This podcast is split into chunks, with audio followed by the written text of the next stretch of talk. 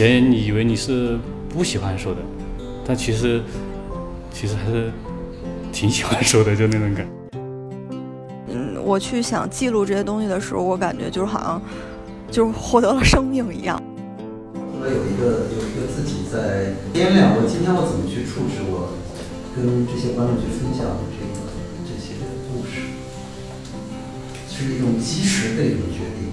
嗯所以很多人都是那个排练的时候是这个状态，到时候演出的时候完全进入另外一种状态。这里是后浪剧场，我是小树。本周二的晚上，也就是二零二零年的九月二十二号，我去探班了李建军导演的《美好的一天》二零二零版。这个戏很有意思，因为他台上的所有的演员都是面向全社会招募的，大家分属于不同的年龄段，呃，每个人来自不同的职业，有着不同的人生故事，所以在舞台上，他们所需要做的也只是去讲述自己的故事，而不是去演绎某个角色的故事。那现场的观众呢？他就可以戴上一个耳机，手里头会有一个收音机，你就可以像听收音机一样，通过选择不同的调频来听到不同的故事。那每个人可以自由的选择你想听的那一个或那几个故事。这正呼应了咱们本期节目的标题：每个人都有故事，每个人都很重要。这个戏在二零一三年的时候其实已经演过，并且在北京、深圳、香港等不同的城市巡演过，而且每个城市的版本都不一样，因为他去到每个城市，就在每个城市去招募演员。那所以每一次台上的演员都不一样，他们讲述的故事也不一样，而且因为每一次台上的演员都有超过十个，大家是同时的平行的在讲述自己的故事，所以现场的观众就只能去选择某一个故事，而错过其他的故事。然后这一次的二零二零版呢，是第十三届青年国际戏剧节的开幕大戏。即将在九月二十五日在国家话剧院演出。我们先来听听大家排练时的状态吧。这一天是他们即将进入剧场参与合成之前的最后一个晚上。我还有三年多就要退休了。为什么我生之前没人告诉我这些？有些粤语直译成国语还是不一样的。明明回国这件事情在支持。时间正好来到了夏天，让我对每一个进到直播间的小耳朵问好。到中午的时候就开始大出血了。我看到第一份的时候，他说他不能坐飞机。天还是下着小雨。我拍拍身上的灰尘。这算不算种族歧视啊？都会去洗手间。但机会可能只有一次。我对他说：“考得好就好，考不好拉倒。”在探班后的第二天清晨，我采访到了这部剧的助理导演洪天怡。天怡特别忙，因为他一大早要赶去剧场去忙所有的事情，但是他依然忙里偷闲，在雨中的地铁口，在达官营那个地铁口，和我们分享了很多非常精彩的幕后故事。而且我听了以后，觉得这些幕后的故事。丝毫不逊色于即将在台上呈现的故事。那我们来听一下天怡的声音。Hello，天怡。呃，因为我了解到这次美好的一天是作为北京国际青年戏剧节的开幕大戏，对吧？然后我想问一下，咱们这一次这个版本台上到时候会出现一共多少位演员呢？呃，会出现一共十九位演员，然后是九位男士，十位女士。最小的是十九岁，然后年最年长的是六十六岁，嗯，一位老先生。你说的这个十九岁就是那个千禧年出生的男孩是吗？呃，其实他是零一年出生的女孩，然后他哦这样，他是美国留学回来的，然后正好是今年疫情被困在国外，呃。几经波折才买上机票。最后能回国，八月份才回的国。然后其实等到我们排练都开始很久，他还在隔离呢。他是九月十几号才、哦、才最终过来现场的。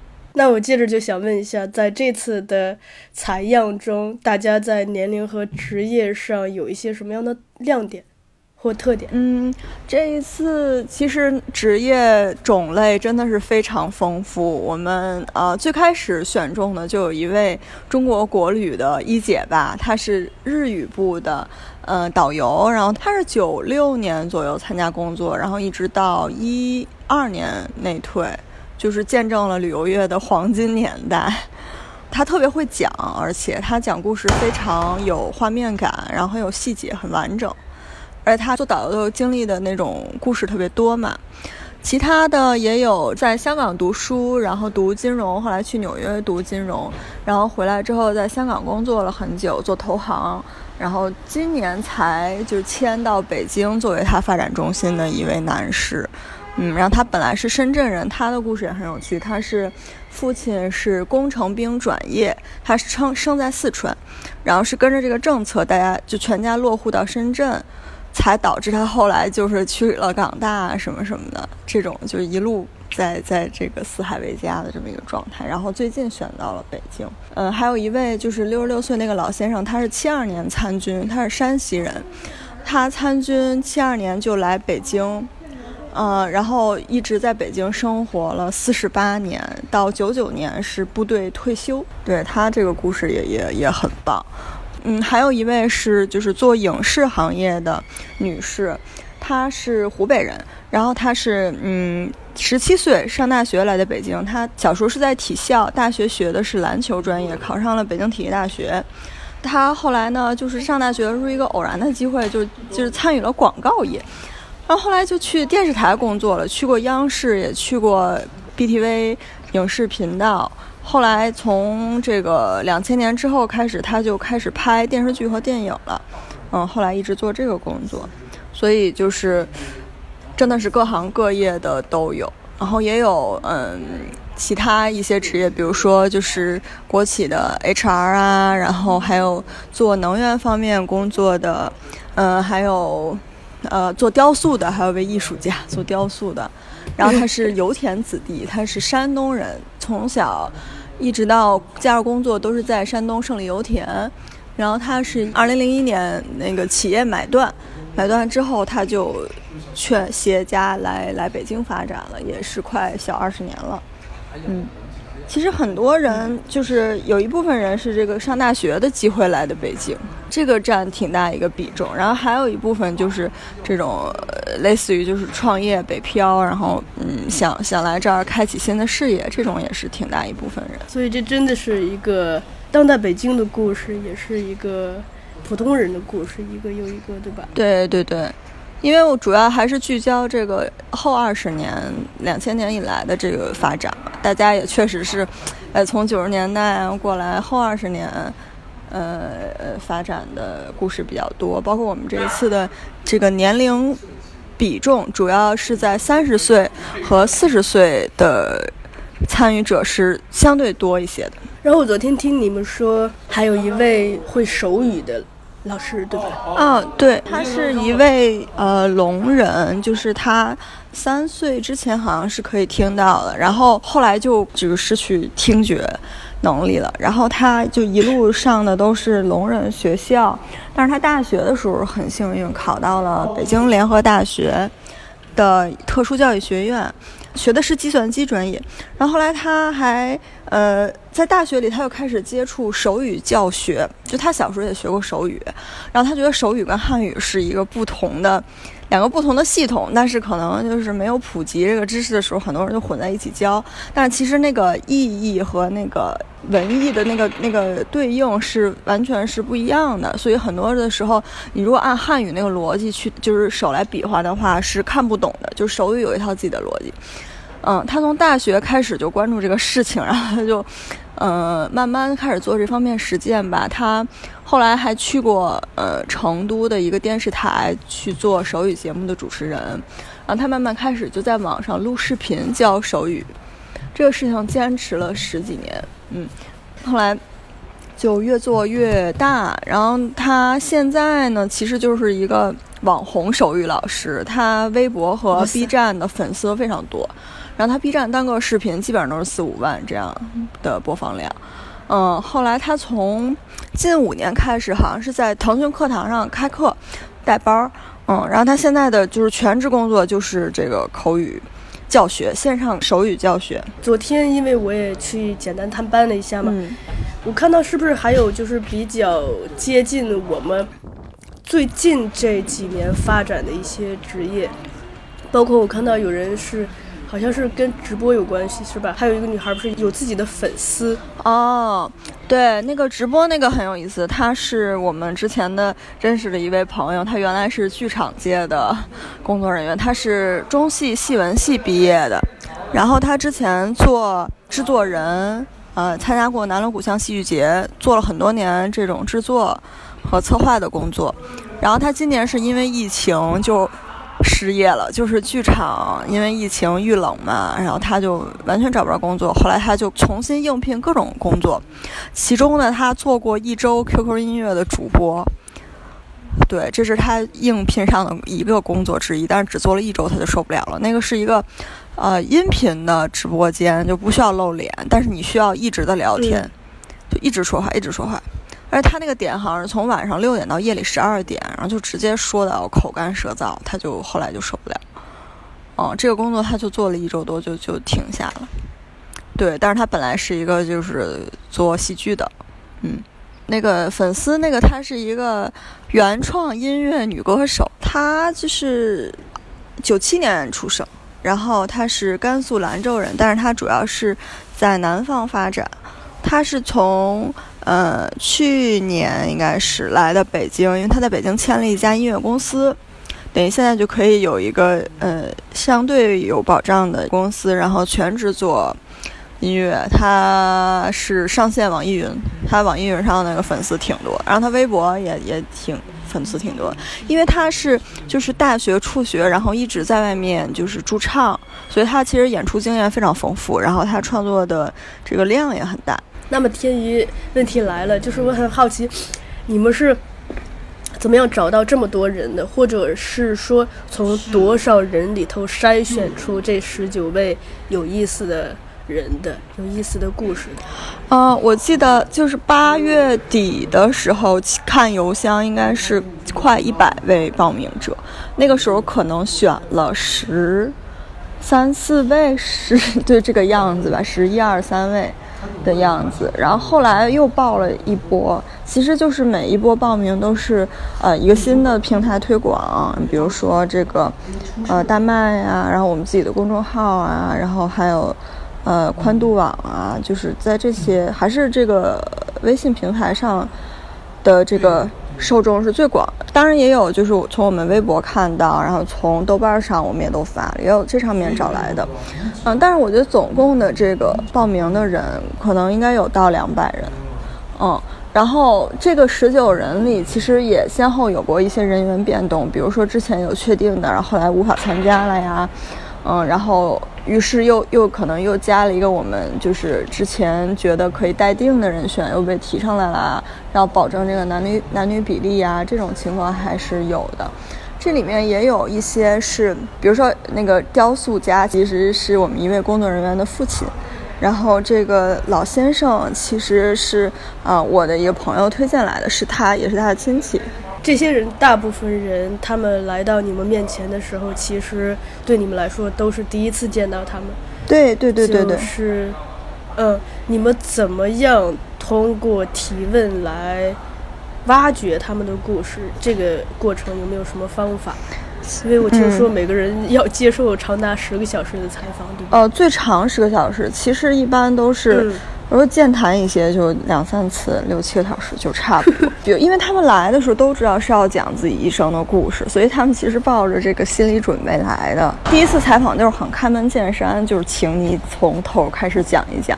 然后有的人会讲得很快，嗯，你就会说，哎，你要每个阶段展开讲一讲细节，然后讲一讲每个阶段对你就人生有影响的转折点的事件呀，关键的一个决策呀。然后当时你心里是怎么想的？为什么？嗯，这样。然后第二次可能就根据第一次发现的亮点去深入的挖掘。对。然后在这么长的采访过程中、素材量中，然后你们最后要搜集，其实每个人的故事会被浓缩到很短，因为十九个人一起来撑一台戏，所以每个人的故事其实只有一场演出那么长的时间。这算筛选提炼的过程。一般会怎么操作啊？首先，我们就是每个人第一次采访都是尽可能多的工作人员会参与，就导演一定会参与，然后我也会参与，然后其他采访的人就是尽可能多，大家尽可能呃有更多人了解这个人的情况，然后我们会判断，就是给他的故事有一个概括，比如说他的主要的这个经历就是参军，然后退休，或者是就是北漂创业。啊，或者是这海外归来，就是类似于这种有一个定义，这样才能分开，就不要有相似的啊。然后每一个故事它最关键的这个矛盾点在哪儿？啊，其实讲自己的历史，就是它。他不是那么快乐的嘛，就是肯定是他有磕绊，有这个挣扎，有矛盾，有戏剧性，它才能成为一个故事。就像当你真的去采访的时候，你发现很多人，呃，很多时候大家会倾向于讲快乐的事情，但是当他讲了一阵儿的时候，呃，我们也就是你作为观众，你也会觉得 好像没有什么意思，或者是好像，嗯，就这不是生活的全部，很显然。然后也有的情况是会出现在，比如说采访了三次之后，下一次他突然画风一变，他下一次来采访，他就讲的跟以前的事情完全不一样。就这个也是一个互相融合的过程，是他慢慢建立对我们的信任，然后他可能在这个聊的过程里，他想起了他原来的事情，嗯，然后他愿意分享，或者是他第一次不愿意分享，他要经过一一段时间才愿意分享，嗯，然后。所以就是最后每个人会有一个讲述大纲，嗯，和他的采访稿发给他，他根据这个大纲来嗯发挥，然后这个大纲的大概内容是一个小时之内能完成的，对，就是这么一个流程。那所以现场十九个人，十九个频道，其实对观众也是一种挑战，就是如何在一场演出的时间内。克制自己的贪心，找到自己嗯呃时间的使用方式。对，这个还挺有意思的，而且也是一种体验吧。就这种关系本身，也就是一种体验。你首先是不可能，人生充满了很多做不到嘛，对，就是不完整和做不到。因为这个东西，你不论怎么努力，它都不会是完整的，然后你也做不到所谓的完整。呃，这个本身就有一个张力在这儿。就是你的这种欲望和这个现实性 之间就是有一个鸿沟，然后包括嗯，他们十九个人去说的时候，其实也是有鸿沟的。就他会因为噪音很大，然后观众在耳机里听到那个声音，其实也是略微会有别人声音的干扰的嘛。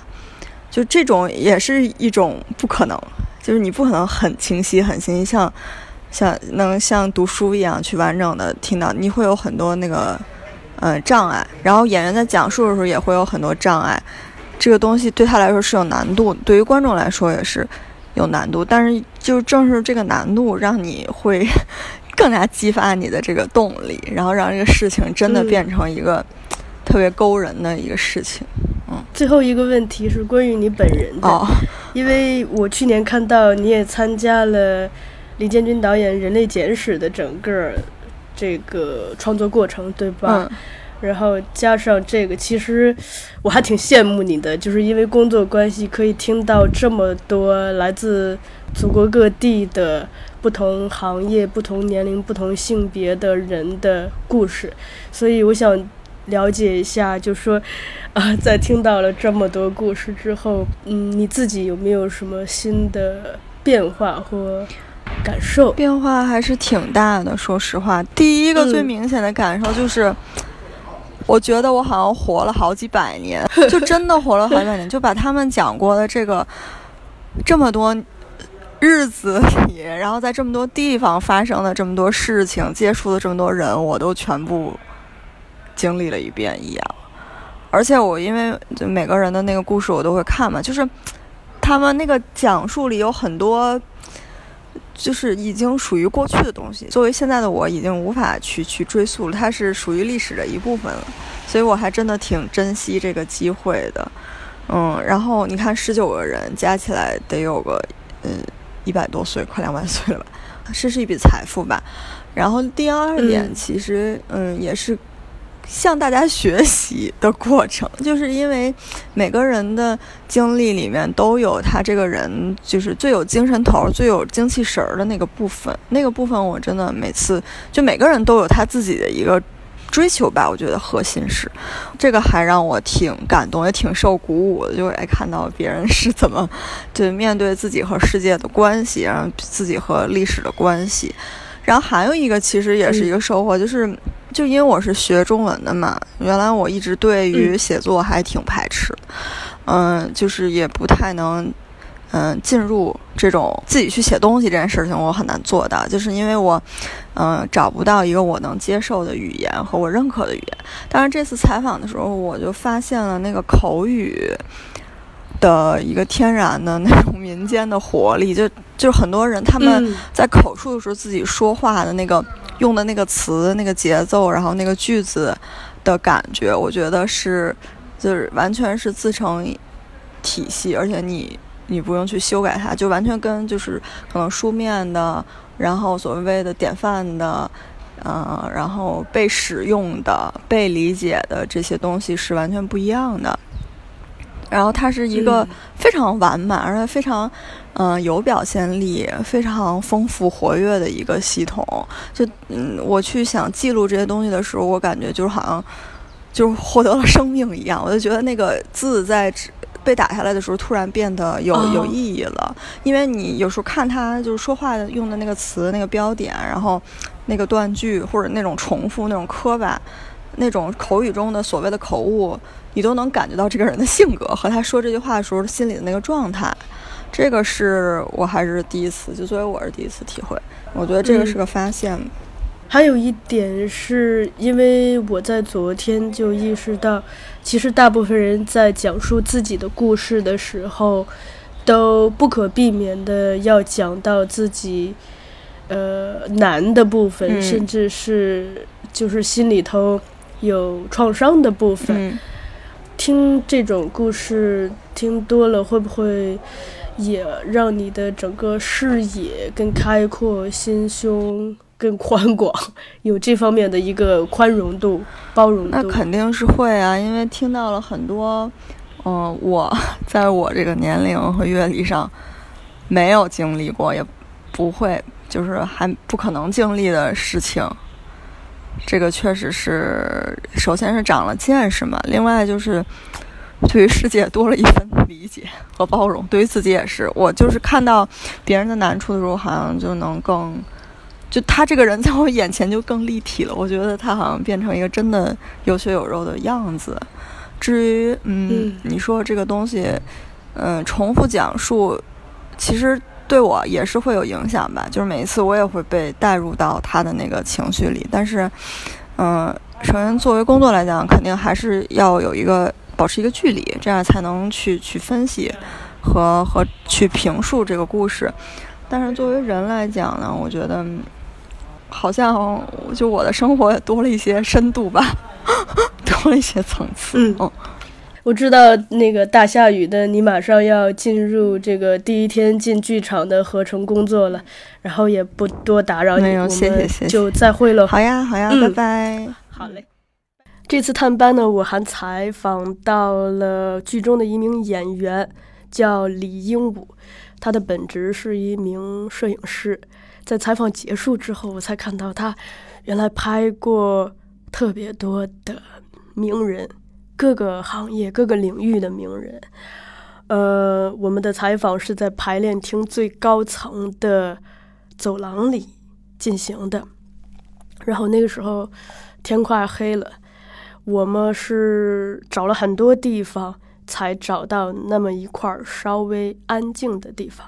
那我们来听一下鹦鹉的声音。鹦鹉，你的本职我听李老师说是嗯，摄影师对吧？对。然后你是怎么进到这个美好一天剧组的？呃，我是有个朋友叫我过来的。然后但是导演之前我们也比较熟，那个《狂人日记》的时候我就给他拍了一个短片，然后后来也给他拍过几次照片，啊。嗯。然后你进到这个剧组，嗯，做的第一件事是什么？采访。是别人采访你？对。他们跟你聊什么？哎，我我想想，我回忆一下，嗯，第一件事应该是，呃，通知了以后，然后在家里，刚开始是在网上面先见了一个面，然后我见到那个导演跟那个洪天，洪天一。嗯，就是他的戏剧工作，就大概讲了一下这个这个怎么弄。然后我之前是知道这个戏，但是我没有现场去看过，因为我介绍我那个朋友啊，我还有几个朋友他们都演过。嗯。对，我的他的戏导演导过什么戏，我基本上也知道，但是没有去剧场亲自看过。嗯。他就跟我大概讲了一下，这是一个什么样的戏，你要怎么怎么样。嗯。啊。然后就开始采访你。对，然后就约了来这里采访，然后采了五次。来这个排练中心。对。采了五次。对。一次。两个小时。那是五次就是十个小时。对。聊什么？聊的话，基本上就是我在说，就说我的经历，从小到大，到比如说几个节点，比如说嗯，一直到北京，然后对，到现在。你说的节点是，比如说类似于小学、中学、大学。对。就每个人，可能我觉得每个人有每个人节点，我有我的节点，比如说我的故事里的节点，比如说什么时候到了哪里，什么时候到了哪里，嗯，对我的那个转折点在哪里，然后就这样。如果每个人讲十个小时的话，但其实，在最终的舞台呈现上，所有人加起来才大约可能不到两个小时。这个过程你有留意到他们是怎么做这个筛选工作的吗？筛选的工作是我们，我的话是因为跟嗯洪天一他采访我的那个采访者，嗯对，对。是进行了，就基本上没有刻意的说要怎么样去选择，怎么样去弄，那他就直接跟我说了，嗯，可能这个要不要这个药，那个不要这个药，然后这样就顺下来变成一个什么什么。然后我也没有提出反驳，比如说我要这个，我不要那个。然后我说好，就这样，这样，这样，这样，就很顺，就没也没有什么。因为你接受了长达十个小时的采访。对。而如果不是因为这次的事情，可能对于一个日常生活中忙碌的人来说，我们其实是很少有机会这样子用十个小时来梳理自己的人生的。对。在这个过程中，你有没有对自己有新的发现也好，思考也好？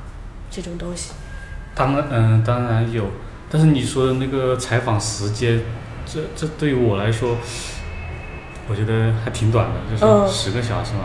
十个小时挺短的。就好像我觉得，嗯，比如说目进入到目前这个状态，就已经到了现在了。我觉得，嗯，他采访就是像一个影子一样，会让我想想想起很多很多的事情。我有的时候听其他的讲述者也讲，也讲这个，我又想起一个事情，啊，那个事情平时怎么好像失忆了，没想起来的，嗯，就是某个信息点一接通，哎，你又想起来了，有那种感觉。但是这个有一个，嗯，回想这种事情的话，因为今年有个特殊的情况，就是有个疫情，疫情的话在家里好像待了好几个月，待好几个月的时候，你就跟家人在一起。你做过一一些这这样的基本的训练，就你你们会聊，然后就想，但是平时你会不会这样去想啊？你今年有一个刚好有个理由，有一个时间点在这里。这个过程有没有重新认识自己？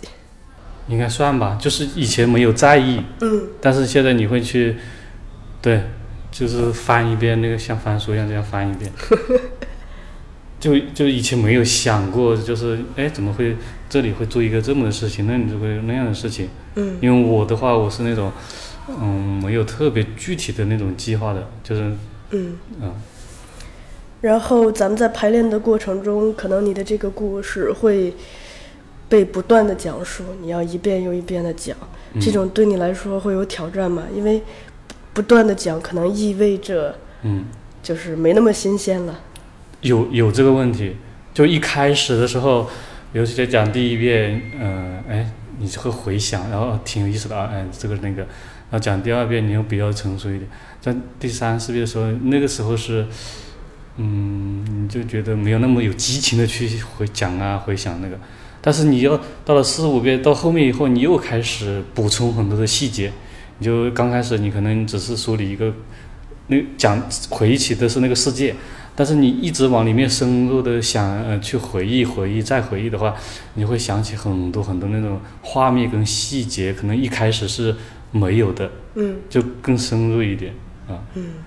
其实我还有一个更好奇的问题是发生在接下来，因为我听说接下来你们即将进入剧场去合成，嗯，就这个，我想，就那种剧场带来的仪式感，包括灯打下来，音响响起，可能其实给人的感受更不一样，嗯，对，的这个就是，嗯，如果有机会的话，未来。接下来几天也希望可以跟你聊一下这个。可以啊，嗯，好的呀。因为你平时的工作，你刚才也讲了，其实是不用怎么说话的，你也很少说话。对。而这次是需要不断的训练用语言表达自己。嗯。这个过程你的收获有哪些？最大的收获就是我想一想啊，第一就像你说的一样，就是开始整理自己，就以前，嗯，以后我会。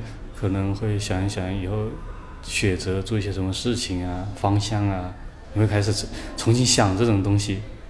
然后还有一点就是说话，就好像你开了一个嗓一样，就是每天这样讲讲讲训练的话，你那个表达欲啊，以前你以为你是不喜欢说的，但其实其实还是挺喜欢说的，就那种感觉。表达其实是有快感的，对吧？对。嗯。啊。就以前讲话，因为我呢，我说话也好，嗯，老是别人会说我口音重啊，就讲很多那种东西，我就会很难去开口。但现在的话，我就不在乎这些东西了，啊。那其实是一个特别好的状态，因为在日常生活中，我们大部分人，嗯，其实都生活在某种压力下，这种压力让我们在讲话的时候会该说的不说了。嗯，或者该大声的小声说了，对，或者该说十句，其实就用了一句特别假的话就说过去了。对，你能做到尊重自己的内心，去不去顾及那么多去表达，在我看来是一个特别好的表达的状态。对，因为我跟你说，就是讲你东西，比如说你要我去没经过训练讲一个剧本，去讲别人的或者那个的，我可能对我有一定的困难，要记住那个东西。但如果你讲一个真实的有关于你自己的你是经历过的东西，嗯你就会脱颖而出，就不需要去思考，对，就是，就就是嗯，也不需要隐瞒，也不需要有任何，就不需要想太多啊，就是自然就把它嗯流露出来了，就是很简单，就别的。然后来到这边排练的过程中，也会遇到大量跟你一样的人，他们都是因为这个戏来到了这里。你也能听到很多其他人的故事，这种状态，嗯，你的感受怎么样？我感觉挺好玩的，因为我挺喜欢，嗯，就是这个疫情期间，我还自己还做做了一个视，嗯，拍了一个视频，就拍各种各样的人，就是因为我看到我小孩有本绘本叫《每个人都有故事，每个人都很重要》。就那个东西，我自己在我的视频号一直在发，就戴着口罩，每个人讲述自己在疫情期间一些具体的细节的一些小事情，所以我对这个本身，这个内容啊，这些东西啊，这些人啊，个体啊，这种东西，我就本身就挺感兴趣的，挺挺那个的。你有听到其他人的故事，应该对吧？嗯，有，但是不多，说实话不多。是吗？嗯，就是在我们在训练听那个听听别人的感受的时候，听了偶尔几段，但是我没有整体听过别人就是某一个。嗯，这种跟大家一起在排练场集体工作的状态，你喜欢吗？其实我一开始抵触，特别抵触，就是因为我是一个摄影师，我独持的时间比较长，然后一开始我就那种仪式感，那种围城印象，我就感觉有点。有点那种，你知道吗？就是 讲不好听。你们在干嘛？对，现在公司团建那那种那种，我就很难跟他们互动。但是，我一放开了以后，我最喜欢的部分就是玩的这部分，其实现在，对，就是排练以前玩游戏的这一段时间，这一段时间我就我每次都来的很早，嗯然后我就很期待这一部分玩的这段时间。他有没有让你觉得自己其实啊特别单纯，在这个过程中、啊玩的过程中，自己是一个很简单、很快乐的人？对啊，就是 就很就就像你说的，就就是很简单，然后你可以主要是你可以释放自己，你释放自己那过程，你就很享受。嗯，呃，因为你平时的工作其实主要是跟名人合作，嗯你去拍的是名人，但是你自己的爱好是拍普通人，为什么会带来这么一个反应？不是我的爱好是拍普通人，嗯是我对人感兴趣。哦，就不管他有没有名，对，比如说我，我给你看一下我自己拍的那一组，嗯、你一看就知道我是对人性、人本身感兴趣。我给杂志拍的，按会按他的要求给他拍一个，嗯，但是我自己拍的，我会给自己留一个，我给你是看一下。这是你的公众号吗？对，你看我拍张子怡，我是拍的哇这这种感觉的。哦特别好啊，就是马云，我是这样拍的。嗯 嗯。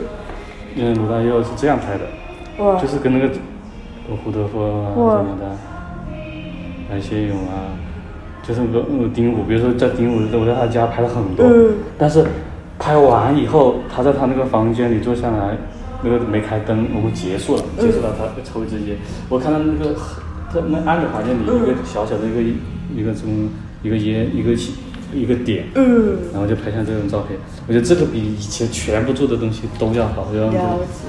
你看，比如说这种，嗯他就是，你这个是那个成为那个艺术家、嗯雕塑家，嗯也是很有名的。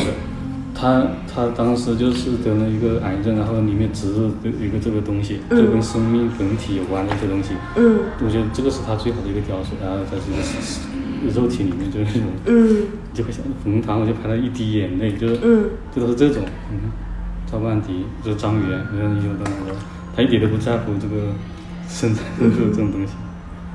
眼睛就是陶陶冶，陶身体。嗯，眼睛啊，就是张强个新裤子。哇塞，真的好棒陈冠！希，像这种的话，就是我这个影调这种技术上的都不重要，就是可能他他的每一状态张照片，他有一个点，像嗯。刘欢，像这个老这个老板，我就给他开拍一个背影，这个他嗯这个，这是他自己的酒店，这个季琦，嗯。然后这个房间是他布置的，他还有几个房间，请了几个艺术家，每个人布置一个房间，那个酒店是这样的。他这个房间特别简单，就是白色的纱帘、白色的床，什么都是白，就很干干净净。嗯。然后就呃拍成这样的，这都是这样的。你看，周世明他打拳击，但是平时都是那种状态，所有的杂志拍的都是啊那种状态。了解然后我就让他静下来，但是他还是从他手的姿态、肢体语言能看出来他是一个拳击手。那说明你观察生活其实很细。必干，就我喜欢，不是那个高潮出的东西，我喜欢。嗯就是平常中，见到一日日常是最重要的。对不是说，嗯，那个是东西，高峰的对，很很快就过去。但绝大部分人所面对的就是日常。嗯，因为你要捕捕捉他这个状态，嗯就是你跟他接触的时候，嗯你自己是一个什么样的状态？因为据我所知，其实对于大部分人来说，嗯他的社会地位越高，嗯他其实他的不安全感越强烈，他对外界的那种紧张防备的那种越强。你怎么样让他？我不知道他们有没有这你所说的这些特质，嗯但是我每次我都是特别的，安静是吗？不是安静是没事，就是我首先你要自己一定是简单真诚，嗯特别重要。就是我把我的想法，比如说每次我都会用最简单的字跟他们说，我有我特别就是你那种渴望那种东西要被看到，被他看到，嗯然后嗯。就是所有的事情，我拍照，别人都以为就有很多故事，但其实都特别简单。嗯就是，嗯、我有这样的需求跟他说，然后他答应了，然后反而是有工作人员很多，嗯那那种是障碍。嗯所以有的时候我都不跟工作人员说，直接跟他本人对话，就那种。啊因为你把他当一个个体、当一个人去拍摄的话，你就没有那些外加的那些框框、那些所有东西，全部都不要了。就是很简单，最纯粹的时候，你就会能捕捉到他那个那个点。嗯，特别好，特别好。而那个点恰恰是特别打动人，因为对，我们平时看过太多对被摆拍出来的那种光鲜亮丽的那种状态了，我们缺少看到人他日常的一面，甚至是脆弱的一面。对，所以我发这个的时候，很多人都转发那个有这里面的对象的那些明星什么都好多人转发了嘛。别人问我你怎么拍成那个疏离感那种东西，我就跟别人说，其实我可能我就是拍的我自己而已。嗯，就是我在他那里投射到了我自己的那个那个点。对，其实这个可不可以理解为，就是说，啊你能看到他的那个点，是因为你首先看到了自己的那一个点。对，就是你要，嗯，首先你要有自我，嗯，你的自我要足够强大，然后你要够纯粹、够简单、够够那个，就嗯，你比如说有的时候你可能你要你要有力量，就是你要传的那种力量，但是你要自在你拍摄的时候，你要是自己是要消失的，嗯。你要让它出来，你，因为我去拍的时候，有的人说，哎，有有的编辑跟我说，你怎么不像其他摄影师啊，跟他讲啊，手舞足蹈去弄啊？嗯手舞其实足蹈，因为我说，我说我不是要表现我自己，嗯我是要看见他。拍肖像就是我要看见他，让他说服，让他那个自我出来，嗯，那个那个过程，特别好。关于多次讲述自己的故事所带来的不同感受这个问题，其实，嗯，当天排练场里的其他演员也给出了自己的答案，我们来听一下。我也挺好奇的，就是那个排练的时候，那个重复的话，大家是有的人是就是没有感觉了，有的人发现有新的感觉了，就是大家可以分享一下。对于我自己来讲，就是一件事情我说不出来，意味着我根本就没有接受，所以其实我在反复的说的时候，我越说我会越接受这件事情，它真的发生了，然后我就会就是情绪就会慢慢的下来。但是其实对于我来讲，我每天都在讲，就这个东西只是我讲不讲的问题。所以，嗯，其实我会选择去直面这件事情，因为这件事情它是一个事实。嗯。讲讲多讲那个就是美好的回忆。嗯。之前我每次回想起来，我还是回到原来那种特别生气的状态。但是这几天呢，你就天天讲，天天讲，我有点疲了。但突然觉得这我理解到了好事，就说明你释怀了。那你你把这特愤怒的事儿那么平静的讲完，说明从你内心就能到少哎放下了，真好。现在确实这个事儿对我来说继续愤怒说明你没放下这事儿。啊，因为现在以前我不是很愿意回忆高中这段的，因为对我来说可能人生其他的部分跟它是割裂的。就是后来我也再也没有遇到过我高中的那些人，而且我也不愿意回到那个高中，就是那个，尤其我后来我去时代广场，我会绕开那个小楼那个位置，就我觉得那个地儿回忆都不很很不美好。后来就是现在吧，我开始变得。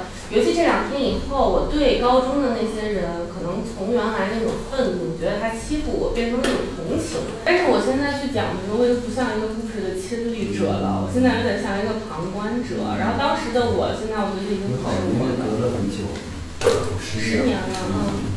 我是反过来的，我是本来一开始讲的时候觉得挺没什么释然不了，然后这两天想越讲越想，越想有的是越气。气得我晚上睡着。呃，明天我们其实就进剧场了，四点钟开始。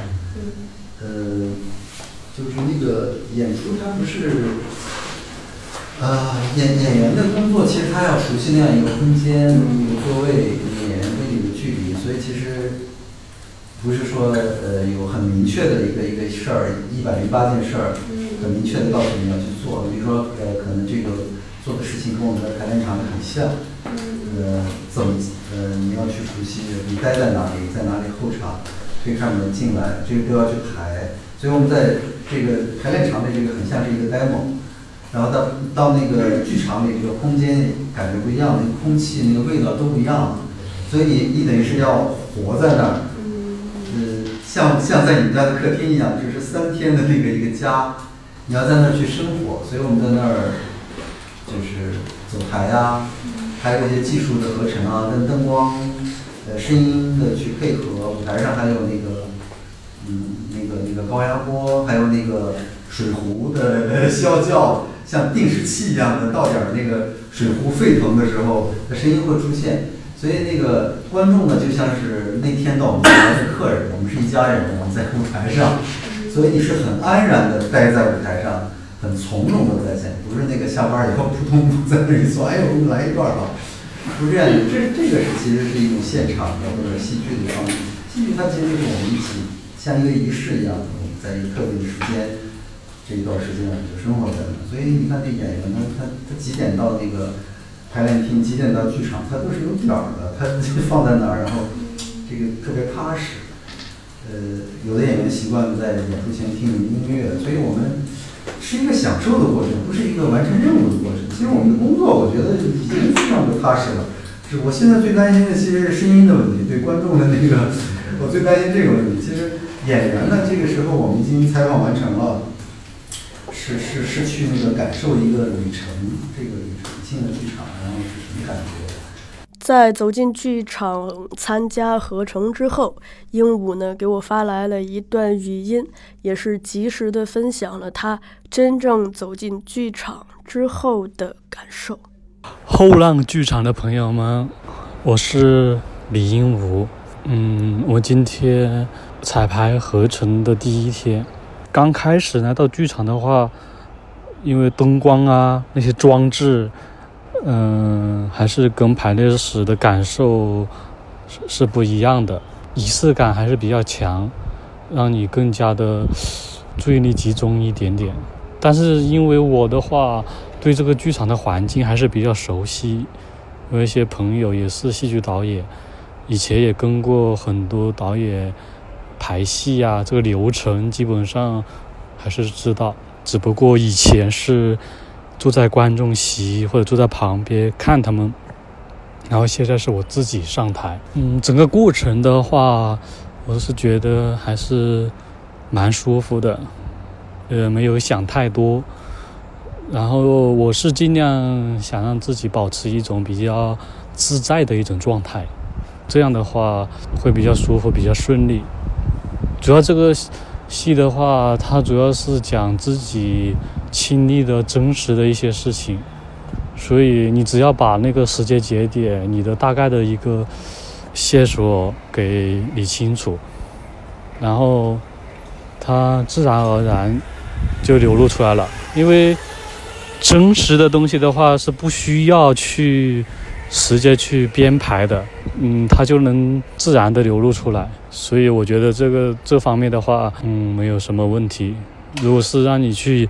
演一个有剧本台词的那种，去背一些东西的话，可能会有压力，会紧张，感觉还是挺好的。我的话是摄影师啊，平时自己做创作的话，大部分情况下都是一个人。这几天跟大家过这种集体生活，然后大家一起排练，一起到这个点，我感觉很多人在一起那种感觉挺好的，我还蛮喜欢跟他们一起玩的。所以那个排练的过程，玩游戏那个过程。